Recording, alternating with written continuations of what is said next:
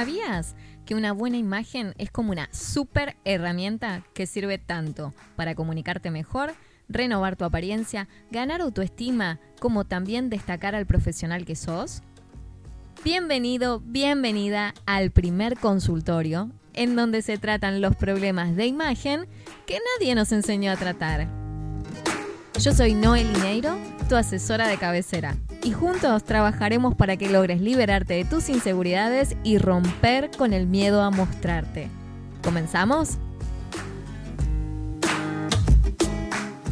Hola, ¿cómo estás? Bueno, ¿creíste que después de llegar a los 50 episodios me iba a tomar vacaciones? Mmm, mal no estaría, ¿no? Te juro que me vendrían geniales. Pero no, me tenés firme en este espacio como cada miércoles para hablarte de imagen desde un lugar diferente, como lo venimos haciendo en este consultorio semana a semana. En todos estos episodios atrás estuvimos hablando acerca de prejuicios, de resiliencia en imagen y también de esas experiencias que vivimos desde chicos o en nuestra adolescencia y nos han dejado huella. Hoy quiero que hablemos un poco sobre cuáles serían los pilares de tu imagen. Y con esto, a ver, no me refiero ni al peinado, ni al make-up, al corte de pelo, ni al armario, ¿eh? En todo caso, podríamos llamar a todo eso herramientas, porque son elementos o conocimientos que nos ayudan a mejorar nuestra imagen visual. Pero en cuanto a pilares, me estoy refiriendo a un trabajo más intenso y más interno. Porque nuestra imagen está relacionada con cosas que nos forman como personas, elementos que se relacionan con nuestra personalidad. A veces no somos conscientes de esto, me parece, ¿no? Pero internamente nuestra personalidad se constituye por valores, creencias, principios, que los vamos tomando de nuestra familia, de los amigos, de las experiencias que vivimos, de los roles que llevamos adelante los distintos entornos en donde funcionamos, ¿no? Y con todo eso, vamos construyendo nuestra personalidad, la cual nos ayuda a evaluar las situaciones que vivimos y en pos de eso, tomar nuestras decisiones y movernos a la acción, es decir, hacer. Como inicialmente todo esto lo vamos construyendo desde chicos, es lógico que a lo largo de la vida vayas modificando algunos principios aprendidos o creando los propios en la medida que vas reflexionando sobre esas experiencias que te tocaron vivir, ¿no? Que algunas son buenas, otras no tanto, pero de todas ya dijimos que se aprende. Los principios son esa base de ideales o reglas que nos rigen y repetimos una y otra vez en las diferentes cosas que hacemos. Tenemos principios que nos regulan sobre la idea eh, en la que creemos acerca de ser padres, por ejemplo, sobre cómo cocinar o hasta sobre cómo vestirnos. Muchas veces vivimos rodeados de las convenciones de otros, es decir, las aprendidas, como si viviéramos en una caja, hasta que decidimos salir de esa caja. ¿Viste cuando te dicen esa frase de pensar fuera de la caja? Bueno, viene un poco por ahí lo que te estoy comentando hoy.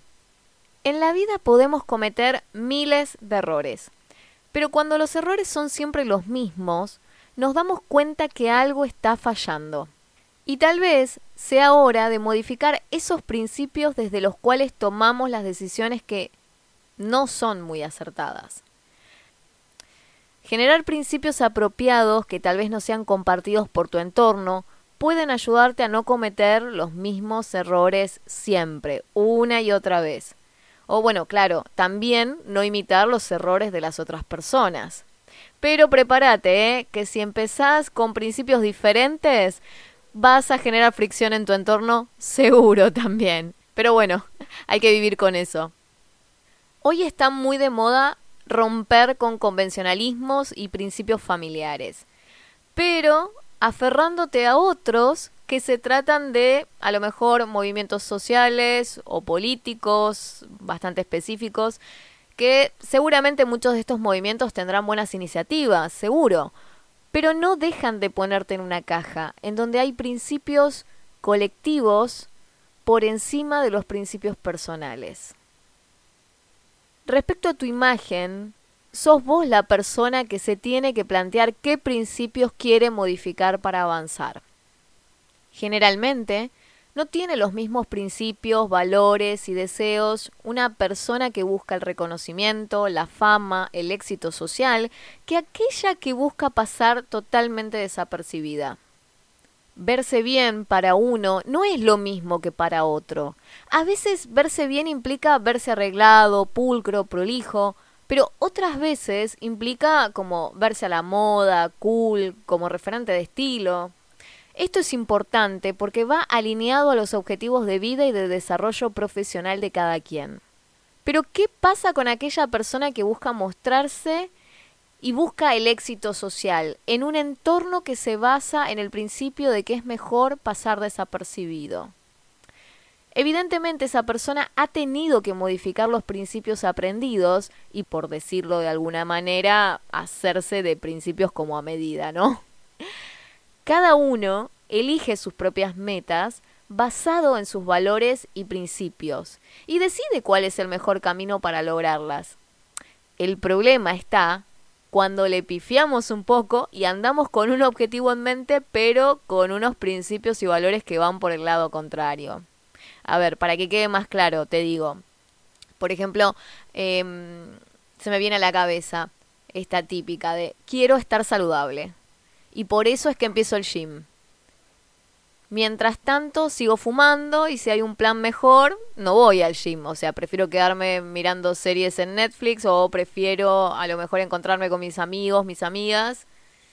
Pero también sigo pagando la cuota del gym, porque a veces eso calma este sentimiento de culpa o de contradicción, ¿no? Ahora, cuando veo que se acerca el verano y sé que tengo que ponerme el traje de baño, voy y me pongo las pilas y voy más seguido al gimnasio.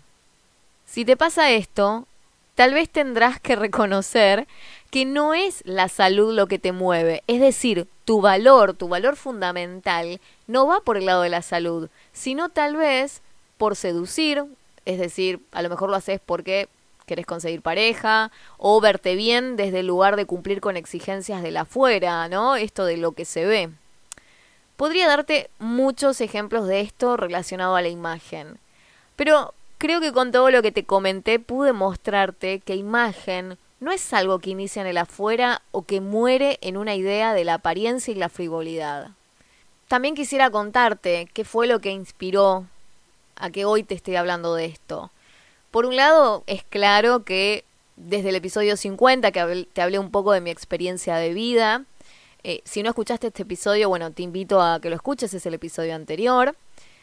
Y a través de mi experiencia, de las cosas que me tocaron vivir, tuve que romper con muchos principios, valores que tenía aprendidos, ¿no? No es que hayan sido elegidos, sino aprendidos y encontrar aquellas cosas que realmente valoraba a nivel personal, que valoraba desde mí, para desde ahí cambiar mi visión sobre la vida y sobre las metas que tenía. Por otro lado, este episodio también te puedo decir en confidencia que no se lo cuentes a nadie, ¿no? que fue mi respuesta a como una especie de catarsis, ¿no? Porque estoy viendo cómo cada vez más desde distintos medios de comunicación nos muestran ejemplos de imagen tergiversados. Por ejemplo, en programas periodísticos, yo prácticamente no miro televisión porque la verdad siempre termino enojándome con las cosas que veo, así que no la veo prácticamente, pero bueno, a veces me encuentro con algún que otro video que anda dando vueltas por YouTube y veo algún fragmento periodístico, ¿no?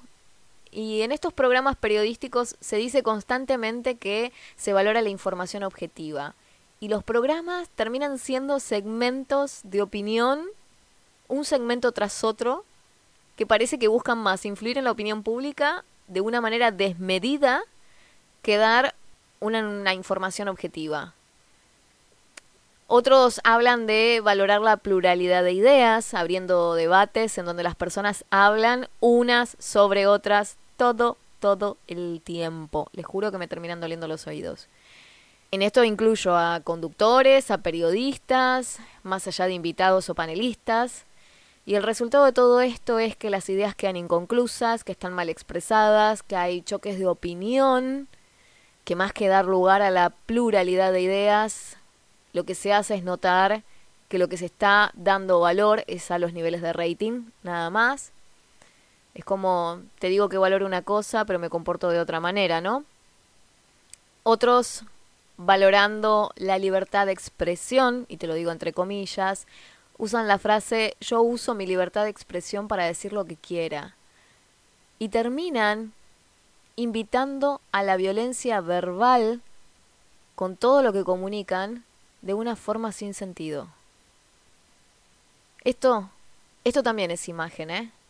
La que se proyecta y la que se maneja basada en los principios bajo los que vivimos como sociedad.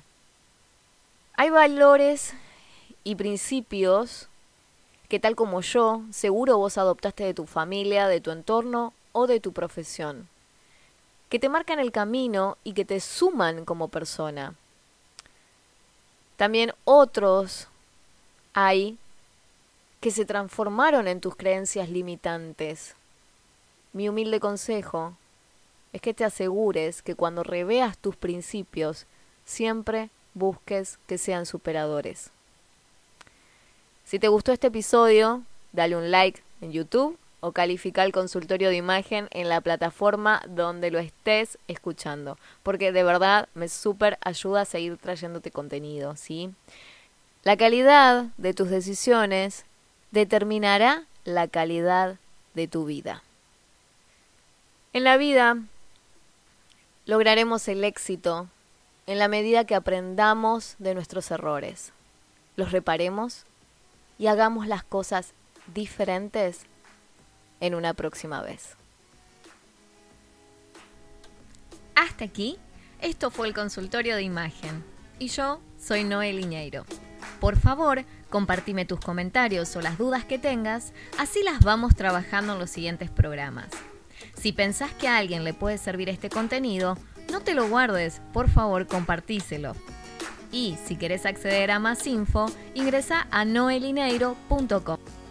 Así estamos más en contacto también. La próxima semana te espero por acá para recordarte que sos más fuerte que tus excusas y que es tiempo de que renovemos tu imagen y hagamos visibles tus fortalezas, porque es hora de que las cosas cambien a tu favor. Gracias por estar del otro lado.